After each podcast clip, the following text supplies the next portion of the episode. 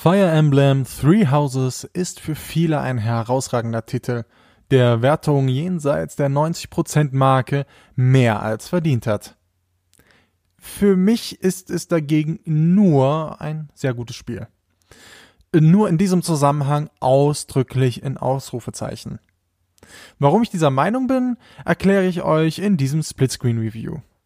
Ich werde natürlich weitgehend auf Spoiler verzichten. Einige Mechaniken im späteren Spiel werde ich allerdings ansprechen, ohne auf die Story einzugehen. Seit dem 3DS-Teil Awakening hat die Fire Emblem-Reihe ungemein an Popularität gewonnen. Und auch Three Houses wurde seit der Ankündigung von den Fans herbeigesehnt. Zur eigentlichen Story möchte ich weiter nicht allzu viel erzählen, um Spoiler zu vermeiden. Man wird nach dem Intro als Professor an der Militärakademie engagiert und übernimmt die Leitung einer der drei Klassen. So erlebt man die Geschehnisse der Handlung aus einer von drei Perspektiven, wodurch es einen gewissen Wiederspielwert gibt. Die Faszination der Reihe besteht dabei aus den taktischen Gefechten, in denen Einheiten taktisch klug in rundenbasierten Kämpfen über ein Schlachtfeld bewegt werden müssen. Dabei müssen stets die individuellen Stärken und Schwächen der einzelnen Charaktere mit berücksichtigt werden. Man hat sich von dem Steinschere-Papierprinzip in Bezug auf die Waffen verabschiedet. Stärken und Schwächen richten sich nun nach den Charakteren. Dadurch wird mehr Aufmerksamkeit erfordert. In den Haupt- und Nebenmissionen muss man auf Hinterhalte achten und die eigenen Schritte immer drei Züge im Vorfeld planen, wenn man klassisch spielt und das Ableben der eigenen Einheiten unbedingt verhindern möchte. Der Permadeath ist wieder ein wichtiger Teil des Spiels. Schließlich ist das Feature eines der Aushängeschilder der Serie. Stirbt ein Charakter während einer Schlacht, ist er endgültig verloren. Zumindest solange man nicht den einfachen Modus wählt, in dem besiegte Charaktere nur für das aktuelle Gefecht ausfallen. Beim Thema Permadeath liegt auch der erste Kritikpunkt, den ich an dem Spiel habe. Und dieser Punkt zieht sich durch die gesamte Reihe. Grundsätzlich ist es super. Zu wissen, dass jederzeit eine Figur sterben könnte, baut eine noch festere Bindung zu ihnen auf. Man hat noch mehr Anreiz, jeden Schritt genau zu planen. Und es schmerzt, wenn man seinen mühsam aufgelevelten Tank durch eine Unachtsamkeit verliert. Nur leider teilt das Spiel diesen Schmerz nicht. Man hat eine Gruppe an Charakteren und es bilden sich Freundschaften untereinander und dann stirbt eine Figur und es interessiert niemanden.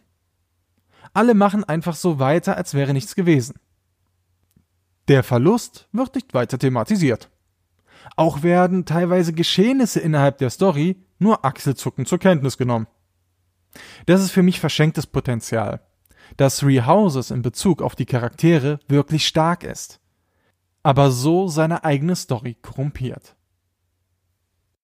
Die Geschichte gewinnt keinen Oscar und ist teilweise auch vorhersehbar. Jedoch unterhält sie gut und treibt einen an.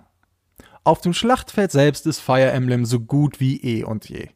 Zu Beginn wählt man im Spiel eine von drei Fraktionen, die schwarzen Adler, die blauen Löwen oder die gelben Hirsche. Jede Partei symbolisiert eine Klasse am Kloster von Garrick March. In dieser Militärakademie findet die Handlung von Three Houses statt.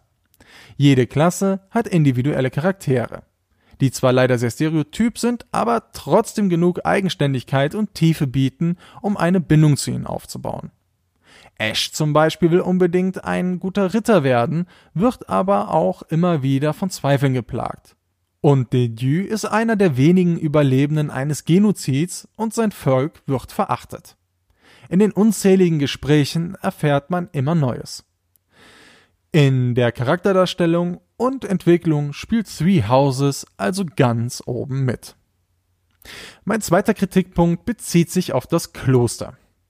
Dieses dient nicht nur der Story, sondern nimmt auch einen großen spielerischen Part ein. Ähnlich wie in der Persona-Reihe verbringt man gut 50 Prozent der Spielzeit damit, im Kloster mit den Schülern zu sprechen, Tee zu trinken, gemeinsam Essen zuzubereiten und verlorene Gegenstände zu finden. Ziel ist es, die Motivation der Studenten oben zu halten und ihnen in Vorlesungen und im Einzelunterricht Waffenkenntnisse und Fähigkeiten zu lehren.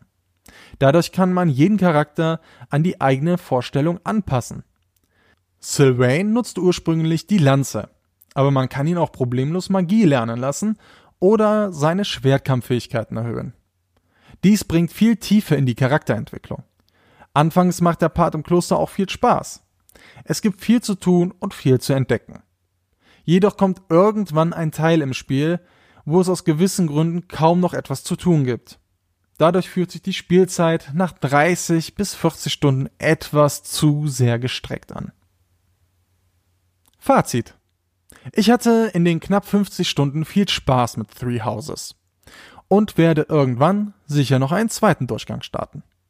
Trotzdem ist das Spiel für mich nicht ohne Fehler und aufgrund der angesprochenen Gründe ist es für mich auch kein zeitloser Klassiker, wie ihn vielleicht andere sehen.